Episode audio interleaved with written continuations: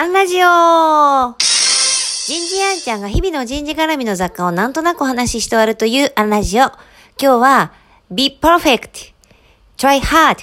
こんなテーマでお話ししてみます。えー昨日の続きですね。えードライバーの二つ目は Be Perfect 完全であれ。えーこのドライバーを持っていらっしゃる方は、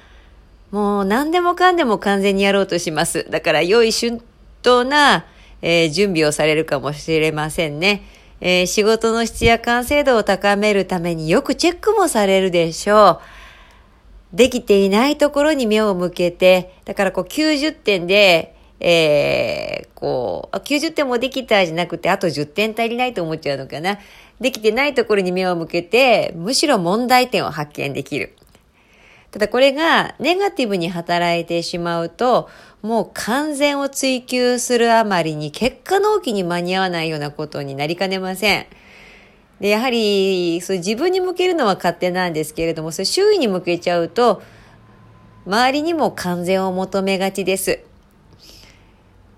なぜか、完全を求めるあまりなのかもしれませんが、こう、納期ギリギリまで着手しないみたいな現れ方もします。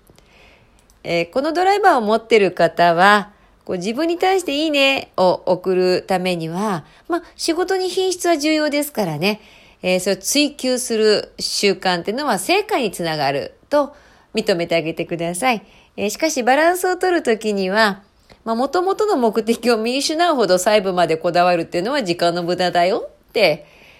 えー自問自答してみてくださいね。えーそれから、もう一つは、try hard。一生懸命やれ症候群っていうんですかね。まこれはこれでね、大事なことです。これがポジティブに働くと、何事にも一生懸命取り組む努力を惜しまないかもしれない。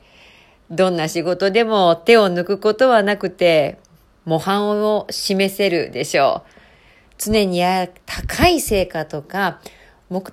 的、目標達成に向けて頑張ることもできます。